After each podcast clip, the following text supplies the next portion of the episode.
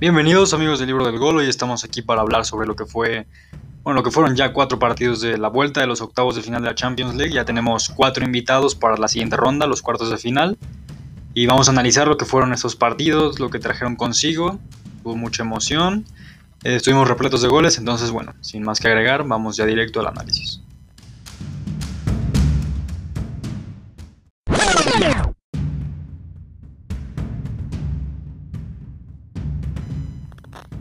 Bien, pues vamos a comenzar con lo que fue el partido entre el Borussia Dortmund y el Sevilla. En la vuelta habían ganado los de Dortmund con un marcador de 3 por 2. Por lo tanto, ya la vuelta en, casa en el Signal Iduna Park. Y por como venían ambos equipos en su momento, el Sevilla con pues, varios tropiezos en la liga, en realidad, desde aquella derrota contra el Barcelona. Y también contra los culés en la Copa del Rey, en realidad fue, fueron golpes bastante duros.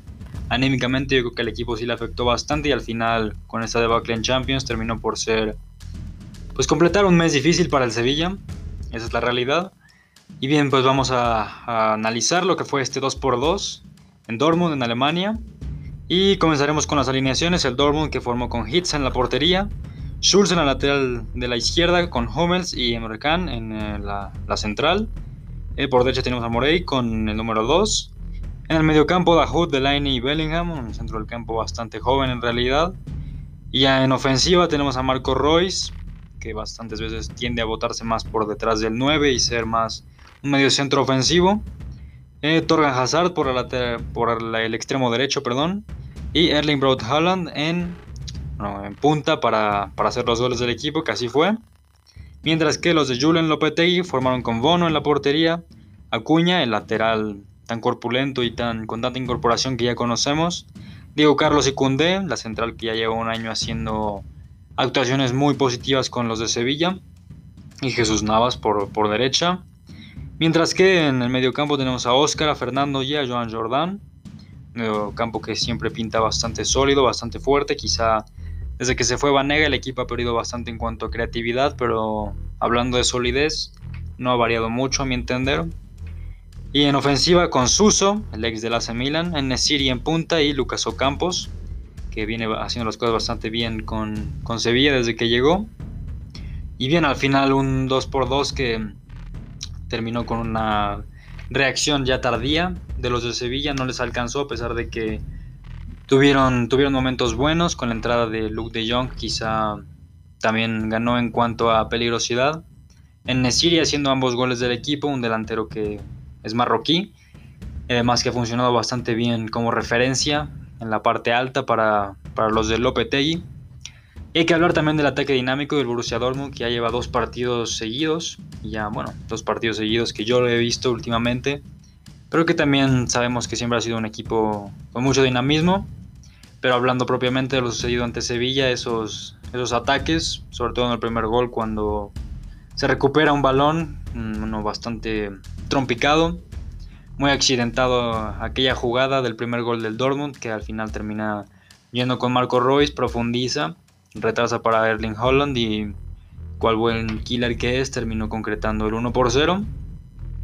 Después Holland también convirtió el segundo desde, desde el manchón de, de penal, ya que se tuvo que repetir el mismo. Fue una jugada bastante curiosa, ya que primero Holland había anotado, luego el referee tuvo que recurrir al VAR para rectificar que antes del gol había un penalti que se debía marcar, por lo que se marcó, Holland tira, lo falla al principio y después ya como Bono estaba mal posicionado al momento del lanzamiento tuvo que repetirse el penalti y el no luego terminó convirtiéndolo. Y al final es eso, con Holland en un estado de gracia. Los de, los de Dortmund terminan por avanzar a cuartos de final, creo que tendrán bastante que decir en esa ronda, dependiendo ya de quién les toque, pero aún así creo que son bastante peligrosos. No sé si ya les alcance para superar esta ronda, pero como sea, es un logro bastante importante.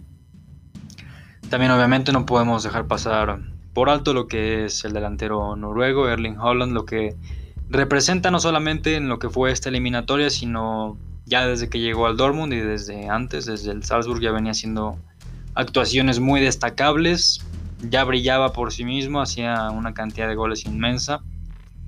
Desde aquel Mundial Sub-20, si no me equivoco, que hizo nueve goles en un partido contra Honduras, fue, algo de escándalo. si no me equivoco, fueron 9, no estoy muy seguro. Sin embargo, ya mm, está explotando todo su potencial. Simplemente pone, agrega más ceros a su precio y Mino Rayola debe estar feliz por esta situación. Al final terminó siendo una pieza fundamental para, para el Dortmund. Como ya dije, es un equipo que al terminar las jugadas muy rápidamente y ser demasiado vertical, se necesita un, un hombre de área, un depredador que pueda, que pueda definir todo de forma efectiva y Haaland lo es. Y como ya mencioné, el Sevilla solamente agrega esto su momento tan complicado, nos confirma que, que las cosas después de un año pasado que fue sumamente bueno, desde la llegada de Julen Lopetegui con un equipo que a mí en lo personal me, me fascinaba, desde la pareja de centrales, luego cuando tenía Reguilón por, por izquierda era también una, una pieza fundamental de este equipo, sin embargo creo que Acuña ha hecho que no se le extrañe mucho. Jesús Navas, luego cuando también se tenía Vanega, en fin, creo que es un equipo muy completo, sin embargo no todas las rachas son eternas. Ganó la Europa League, terminó en puestos muy altos de la liga y en fin, creo que ya lo que hizo hasta este punto, en este proceso que ha tenido de dos años, lo ha hecho y bastante bien.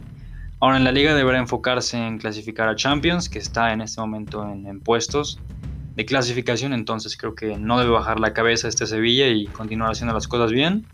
Y el Dortmund veremos qué tiene por ofrecer, va a ser contra quien le toque, va a ser muy interesante.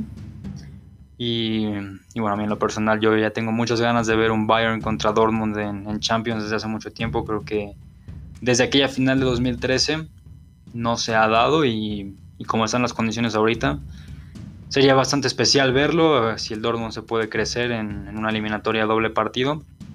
Habrá que ver, ya veremos en el sorteo qué es lo que resulta, sin embargo el Dortmund va a ser un rival muy, muy incómodo.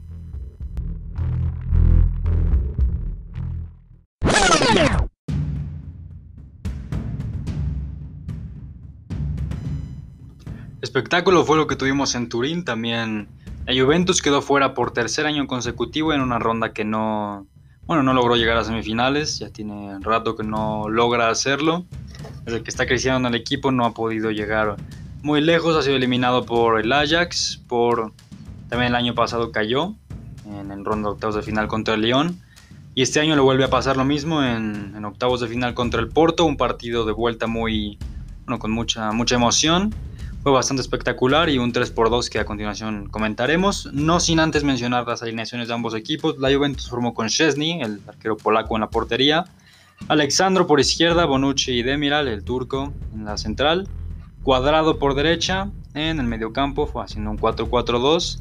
Federico Chiesa, el italiano, Arthur y Rabiot en la zona de recuperación. Y Ramsey en el volante por, el volante por derecha. Y en la parte alta con Cristiano Ronaldo y Morata, dos jugadores letales dentro del área, sin embargo eso no se vio reflejado el día de ayer en realidad. Y el Porto, que formó con Marchesín, el ex arquero de las Águilas del América, con Sanusi, Pepe, Mbemba y Manafá en la defensa, con Otavio, Mateus Uribe, Oliveira, el héroe del partido con dos goles, y el Tecatito Corona en el medio campo, y en la parte de arriba con Taremi que por doble amarilla terminó expulsado y eso condicionó bastante a los del Porto por, por muchos momentos. Y Marega también, el delantero que había anotado en la ida. Ese fue el 11 que, que formó el Porto el día de ayer. Y en la ida que habían quedado 2-1 también favorable para los, los de la península ibérica. Un partido como ya mencioné bastante espectacular, con polémica, con todo sobre todo porque los portugueses empezaron adelantándose en el marcador con un penalti que convirtió Oliveira también. Y a raíz de eso la Juve lógicamente tuvo que ser más voluntarioso para ir hacia enfrente. Encontró en Federico Chiesa su principal arma, un jugador que ha sido una gran irrupción en el 11 de Andrea Pirlo, se ha ganado la titularidad. Es sumamente vertiginoso y tiene mucho gol. Me parece que también será una de de los pilares para la selección Azzurra en el futuro y este partido se lució con dos goles en realidad. En fin, eh, hizo dos goles que, que mandaron el partido a la prórroga, iban 2 a 1. Uno fue un golazo, encontrando por ahí el hueco y anotando una espectacular anotación. Y después ya en, la segunda parte, un tanto de cabeza, luego de haber fallado también varias oportunidades la Juventus, se logró mandar el partido a la prórroga. Y ya fue en esta parte cuando, cuando los portugueses lograron anotar con Oliveira de larga distancia, un tiro libre en el que la barrera de la Juventus fue verdaderamente una fiesta. No, no hubo ningún orden. Creo que me parece injusto señalar simplemente a Cristiano Ronaldo. Si bien es cierto que el balón pasa debajo de él, creo que en sí la, la barrera fue un desastre. No estuvo a la altura de las circunstancias y al final eso le costó mucho a, a la escuadra de Andrea Pirlo y poco después la Juventus tuvo reacción en un córner que cabecea Adrien Rabiot, el mediocampista francés, ex del Paris Saint-Germain. Y también me, se me olvidaba mencionar una ocasión polémica que hubo un penalti, que bueno, a mí me parece un penalti señalable, en realidad bastante con, argumentos suficientes para marcarlo utilizando el VAR. Una jugada donde Marchesín derriba Cristiano Ronaldo, donde lleva las piernas arriba sí es cierto que va sobre el balón, pero también lleva las piernas arriba y termina derribando al, Lusitano. Al final no se señaló nada y me parece que eso sí es, es bastante polémico. Pudo haber cambiado el rumbo del partido, pero bueno, eso no se vio reflejado y también hablando de actuaciones pues muy positivas que contribuyeron para que el Porto llegue de forma sorpresiva a cuartos de final, lógicamente lo hecho por el Tecatito Corona es sumamente bueno, jugó gran parte del partido, fue hasta hasta la prórroga que fue sustituido ya para buscar defender más que nada, eh, con mucho desborde, haciendo cosas muy buenas el Tecatito, generando mucho caos, eh, consiguiendo faltas en zonas del campo que permiten al Porto descansar con el balón, descansar también del ritmo tan alto que tenía el partido, eso lo hace el Tecatito Corona. Oliveira, lógicamente, creo que tiene que estar en la selección portuguesa de Fernando Santos para la Eurocopa, sin duda alguna. No sé, bueno, independientemente de que los goles hayan sido de bueno, balón parado, creo que es un, mediocampista no solamente porque es muy alto, sino le veo condiciones tácticas y técnicas también muy, muy buenas para ser titular en, la selección de Portugal. Y qué decir de Pepe, que sigue siendo todo un líder y un baluarte en la defensa también. Creo que son tres hombres que contribuyeron mucho a que el Porto diera la campanada. Chiesa, como ya también lo dije, es un jugador que da para muchos años en la Juventus y a un, gran nivel.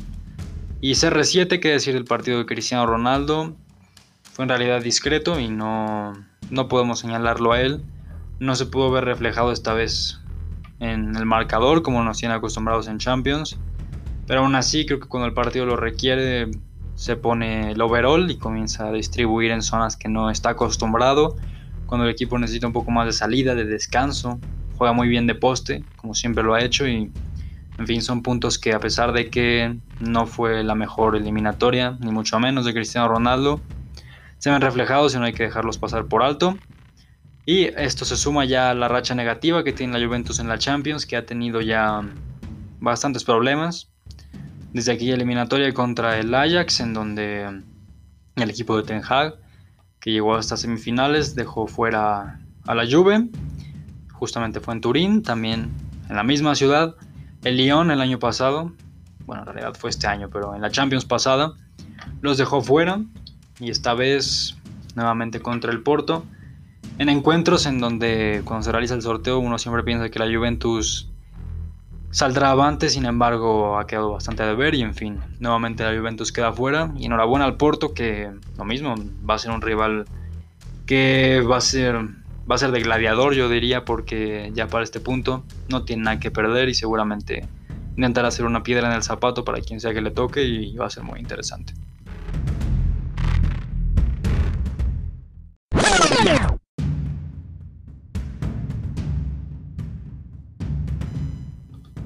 Entre toda la tormenta que vive el Liverpool en la Premier League y la realidad tan complicada también por el tema de las lesiones, Finalmente encontró algo positivo en esta temporada.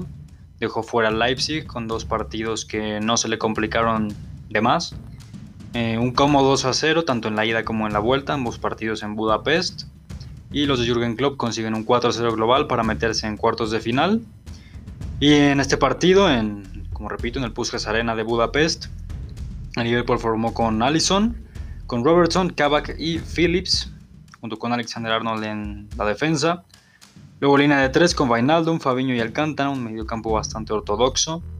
Y el tridente en ofensiva, esta vez sin Roberto Firmino, pero sí con Sadio Mané, Diogo Jota y Mohamed Salah en el eje de ataque. Eso fue lo que mandó Jürgen Klopp hoy para afrontar el partido de vuelta frente a los de Julian Nagelsmann, quienes formaron esta vez con Peter Gulassi, el arquero húngaro, en la portería, luego también con Lucas Upamecano y Mukiele, línea de tres en el fondo, luego Kevin Campbell como pivote, luego un Kunku Savitzer Olmo y Tyler Adams, ya formando una línea de cuatro frente al pivote Campbell, y en la delantera con Emil Forsberg y Josef Poulsen, el danés, para intentar buscar algún gol o simplemente pues buscar algo que les diera alguna especie de esperanza para, remontar a Liverpool o salir adelante, lo cual al final de cuentas no pasó y este Leipzig quedó muy corto después de lo que había logrado la temporada pasada, que si bien fue una, una hazaña, quizá uno habría esperado más, bueno, que le hubiera dado más problemas a este Liverpool, sobre todo por el momento que atraviesan los Reds. Y bien, pues oxígeno para el Liverpool que consigue deshacerse de toda esa carga negativa que llevaba en la espalda después de una temporada tan difícil en Inglaterra, con tantas lesiones, tantos altibajos. Al final están en cuartos de final de la Champions League. Como siempre, independientemente de lo que haya pasado, sabemos cómo es la Champions, más aún cuando tienes un equipo con la calidad, con la jerarquía del Liverpool. No se les puede dar de menos. Eh, yo creo que aún así tienen cualidades para quien sea que les toque buscar un boleto en semifinales y ya después veremos qué es lo que puede pasar. Y hablemos de Salah y Mané, que fueron los héroes de esta eliminatoria. De hecho fueron dos partidos muy similares, diría yo. En el segundo ya con más oportunidades para el Liverpool. Sin embargo, en ambos, en ambos encuentros, independientemente del resultado, incluso ambos goles fueron prácticamente seguidos y por los mismos autores, tanto Salah como Sadio Mané. Eh, los hombres que lograron encontrar los espacios y explotarlos. Esta vez Salah se encontró con un balón recortando hacia el centro y definiendo a primer palo, como muchas veces lo hace el egipcio Sadio Mané, que encuentra, encuentra el balón en el área luego de un centro de Divo Origi en una combinación por la banda de la derecha que terminó concretando el senegalés. Y al final vamos a ver quién toca en el sorteo al Liverpool. Yo lo veo en condiciones para competirle a quien sea fuera del momento en el que esté, como ya he mencionado. ¿Y qué puede lograr este equipo? Pues bien, yo creo que en los cuartos de final mmm, veo complicado que le pueda jugar al tú a un equipo como el Bayern. Creo que fuera, fuera de eso, por ejemplo, el Manchester City siempre le compite, a excepción del último partido que hubo en Premier League, que terminó con un resultado bastante abultado. Sin embargo, fuera de eso, yo pondría tanto al City como al Bayern hoy en día en un escalón por encima de los demás. Sin embargo, el Liverpool creo que tiene con qué hacerle partido a quien sea que complemente la ronda de cuartos de final. Y veremos qué es lo que logra, logran los de Merseyside. Sin embargo, la eliminatoria lo resolvieron con mucha solvencia y sin mayor problema. Y felicidades a Liverpool que nuevamente sigue demostrando que en fútbol a nivel continental tienen mucha jerarquía y saben cómo jugar este tipo de eliminatorias.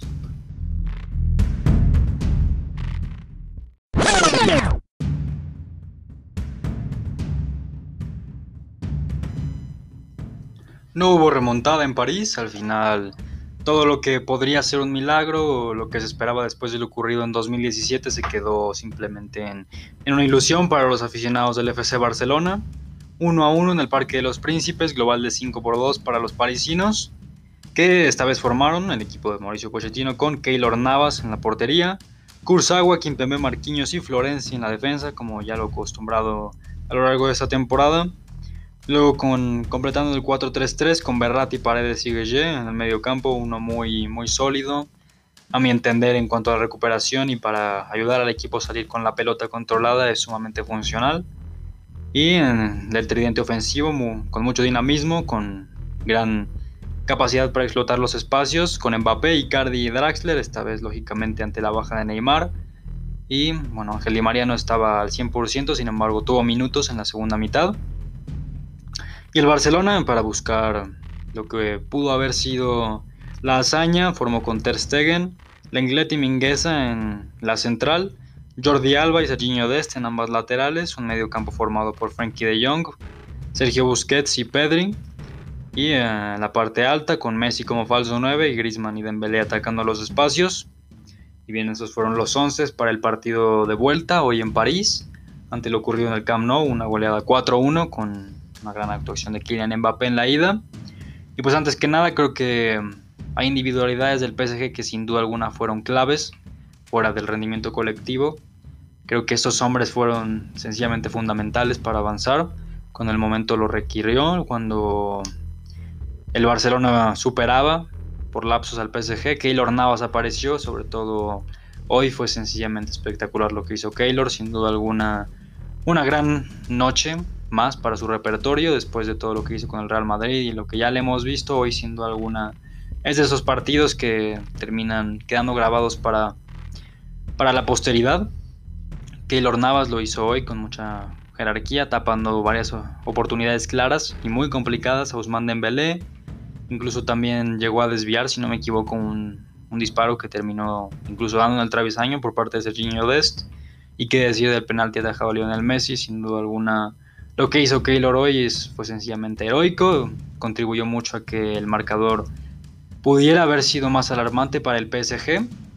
También hay que decirlo del capitán Marquinhos, jugó como eso, como un líder, como un capitán, apareciendo en momentos clave, incluso por momentos dejando también su posición o su rol principal de central para salir a áreas quizá un poco más desconocidas para el brasileño, sin embargo se comportó muy bien, muy sólido y no dejó pasar, bueno, no dejó pasar mucho en realidad, eh, teniendo en cuenta el embate que se venía ante el PSG con el nivel de motivación que tenía el Barcelona. También lo de Mbappé, que decir, fue el héroe también de esta eliminatoria. Hizo cuatro de los cinco goles de, del Paris Saint-Germain, fuera del que hizo Moiskin eh, de cabeza en el Camp Nou.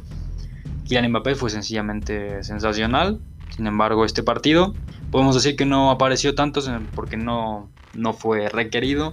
No era necesario que apareciera tanto. El partido del PSG se enfocó más hacia la zona de, pues de, defensa, de recuperación. También buscar descansar con el balón cuando fuera necesario, que lo hizo muy bien. Cuando Di María entró al campo ayudó bastante a esto. Sin embargo, también cuando Kylian Mbappé buscaba aparecer, desbordaba y incluso dejando defensores atrás. Que decir, anotando goles siempre causa caos. Ponía en aprietos al Fútbol Club Barcelona y, y fue el factor decisivo. También quería mencionar lo hecho por Marco Berratti, que en la ida fue, fue un jugador que a pesar de que fue discreto, porque así son los mediocampistas de recuperación, pero Marco Berratti lo hizo muy bien. Perdió, bueno, yo no, no recuerdo haberle visto perder algún balón en esta serie y además de cuando tuvo que eh, tener un manos a manos con Sergio Busquets, por ejemplo, Frankie de Jong o cualquier mediocampista del Barcelona lo hizo y lo hizo muy bien.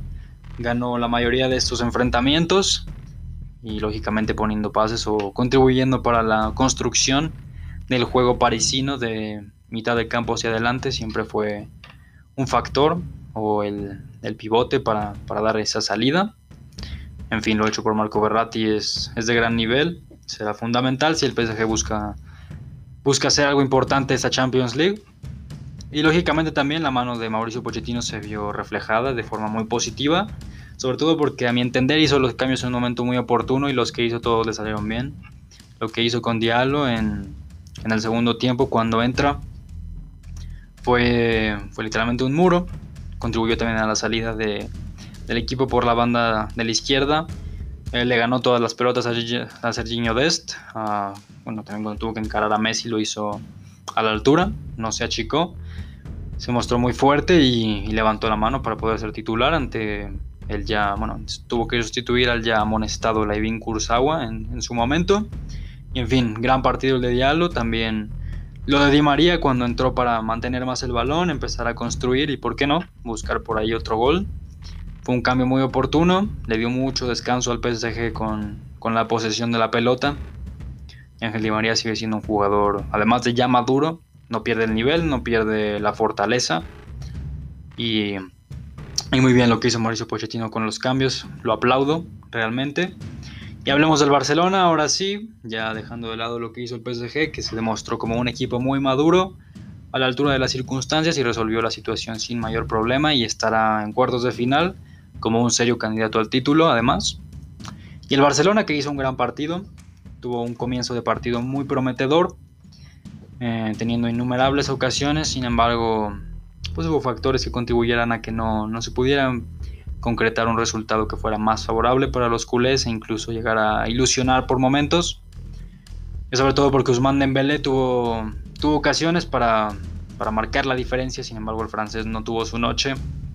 Ha tenido actuaciones muy destacables últimamente con el Barça, sin embargo hoy en un partido de mucho peso no demostró mucho. Por lo tanto eso lógicamente le dio un bajón muy importante al Barcelona. En fin, eso también aunado a lo que hizo Keylor Navas y las apariciones defensivas complicaron bastante que el Barcelona se pudiera desenvolver con, con mayor soltura. Sin embargo, Messi hizo también una actuación de las que nos tiene acostumbrados, incluso ya de las que hacía con en, partidos ya de, Champions League, bueno, de, torneos pasados en realidad fueron una de esas actuaciones demostrando mucho carácter. Creo que ambos capitanes hoy jugaron como eso, haciendo honor al gafete, tanto Marquinhos como Messi, que trabajó bastante en la construcción del equipo como siempre lo hace, sin embargo hoy se mostró muy inspirado, muy motivado, buscó buscó bastante esa remontada, creo que fue el que más, el que más lo hizo. Incluso anotó un, un gol que pues no, no tengo nada que decir, no tengo palabras, fue un gol como los que solamente él podría hacer de una distancia tan larga en una ocasión tan importante. Apareció en el Messi para regalarnos una verdadera pintura. En fin, creo que por él no pasa, independientemente de que haya fallado el penalti. Generó mucho, eh, puso pases decisivos, sin embargo ya pues cuestiones circunstanciales terminaron decantando el partido a favor del Paris Saint Germain. Y destacar también lo que hizo Pedri, que nuevamente una actuación que a pesar de que tiene 18 años, continúa demostrando todo lo que va a tener para el futuro, lo que significa ya para el Barcelona y lo que está en potencia de convertirse es sencillamente espectacular. También una actuación muy, muy a la altura de Serginho Dest, que muchas veces, incluso también en el partido de ida, ha sembrado innumerables dudas en esa lateral por la derecha, pero hoy desequilibrando, acompañando a Junior Firpo y también a Mingueza cuando estuvo en el campo. Para neutralizar a Mbappé lo hizo bien, incluso impactó un balón en el larguero en la primera mitad, entonces bien por Serginho Dest. Y también cuestionar lo, que hicieron los acompañantes de Messi hoy en la ofensiva, tanto Griezmann como Dembélé. Este último, como ya mencioné, tuvo muchas ocasiones y hoy no fue tan decisivo como lo venía haciendo. Tampoco hay que cargarlo de responsabilidad, hizo las rupturas también en el momento adecuado, si lo queremos ver de un lado positivo. Pero en fin, también tendrá que madurar mucho en ese aspecto Usman Dembélé, acostumbrarse a jugar más ese tipo de eliminatorias tan decisivas.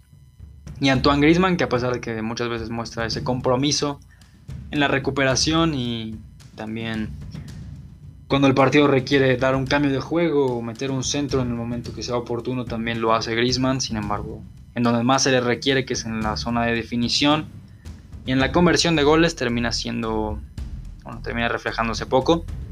En fin, hay que, hay que pensar bastante en renovar ese ataque del Barcelona, buscar reforzarlo en la medida de lo posible ahora con Joan Laporta. En fin, también hay que decir que los errores defensivos fueron lo que más le costó al Barça desde la ida con, con tantas descoordinaciones que se tuvieron, los errores que cometió Clement Lenglet tanto en la ida como ahora cometiendo el penal. Es muy señalable y pues aquí sí no, no hay más que cargarle la responsabilidad de esos errores particulares a él. A mí me sigue pareciendo un central muy fino, un gran defensor, pero también hay que, hay que evaluar su continuidad en el Barça si realmente está a la altura. Que a mí me parece que en, partidos decisivos ha, quedado mucho a deber. En fin, eso ya tendrá que, evaluarse con el tiempo. En fin, eh, hay, que, hay que analizar muy, muy de cerca la situación defensiva, principalmente del Barcelona. Pero para futuro también creo que hoy se mostraron cuestiones muy positivas.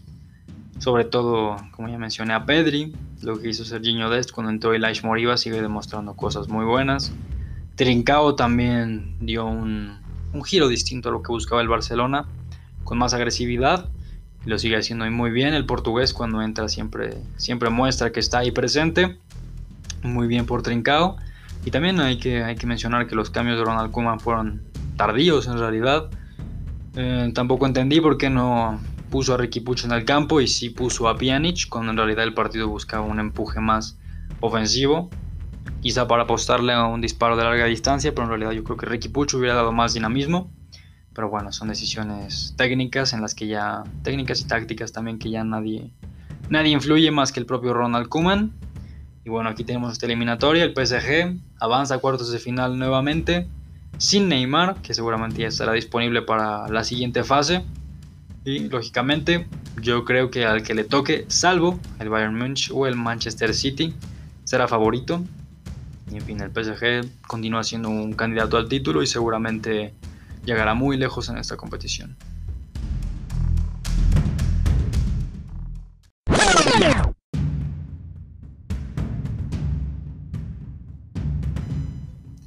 Ya para ir cerrando, mencionar lo que nos depara para la próxima semana con el resto de los partidos de la vuelta de los octavos de final.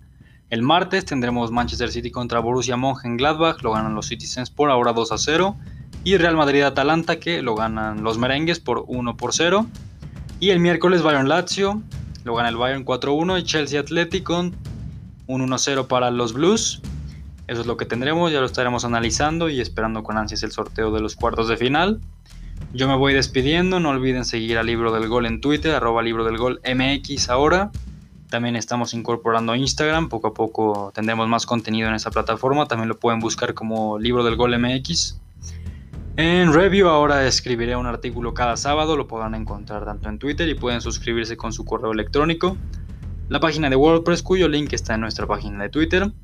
Yo me despido, soy Oscar Alfredo Mendoza. No olviden apoyar este podcast si les ha gustado. No dejen, no dejen pasar por alto que lo pueden compartir, que pueden dar un pues apoyo realmente para, para hacerlo crecer y y seguir ampliando esos horizontes. Yo me despido, soy Oscar Alfredo Mendoza y eso es el libro del gol.